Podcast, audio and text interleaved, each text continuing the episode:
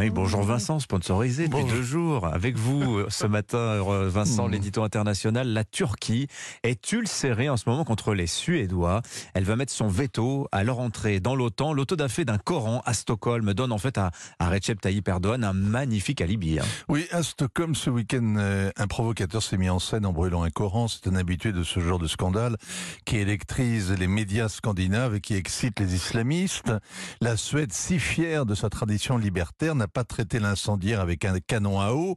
La justice l'a laissé jouer avec les allumettes. Et si la police est déployée, c'est pour éviter qu'il se fasse lyncher par euh, les musulmans qui l'offensent. Pour Recep Tayyip Erdogan, ce blasphémateur est un cadeau du ciel. S'il n'existait pas, les frères musulmans auraient dû l'inventer. Il a suffi d'un peu d'essence et d'un briquet, et abracadabra, le président turc n'est plus le maître chanteur au cœur dur qui exigeait en vain qu'on lui livre 28 opposants réfugiés à Stockholm, journalistes comploteurs, terroristes kurdes, complices de Fethullah Gulen, son ancien maître. Le censeur s'est évanoui en fumée. Reste un homme d'État blessé, une victime, et les dirigeants scandinaves, l'Europe, l'Amérique, l'OTAN, les foules en colère, tous compatissent et dénoncent l'autodafé répugnant. Partout, les Suédois rasent les murs et Erdogan leur claque la sublime porte au nez.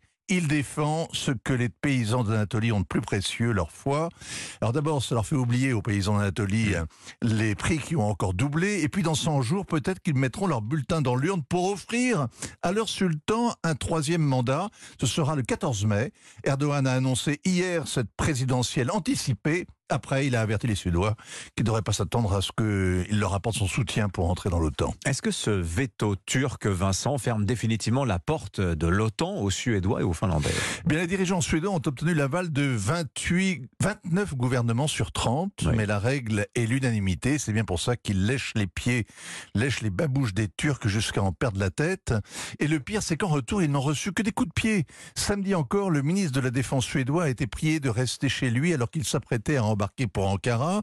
Le gouvernement Christensen est au pouvoir depuis trois mois, mais cette affaire l'a complètement usé.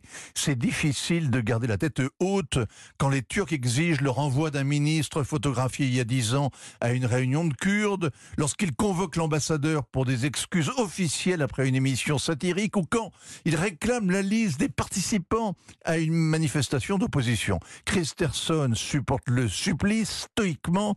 Il doit se dire qu'une fois réélu, le sultan saura se montrer miséricordieux. Est-ce qu'il a raison d'être optimiste Mais ça dépend de ce qui va se passer en Ukraine. Que la Suède et la Finlande abandonnent leur neutralité et viennent renforcer l'OTAN est un désaveu cinglant pour Moscou qui voulait justement empêcher l'élargissement de l'OTAN. Ce sera difficile de priver les Américains de cette victoire-là. Erdogan peut marchander son soutien aux Suédois comme aux Russes, mais il sait bien qu'à l'OTAN, il n'y a qu'un seul décideur et qu'il habite à Washington et pas sur les bords du Bosphore. Signature Vincent Hervouette. Merci Vincent.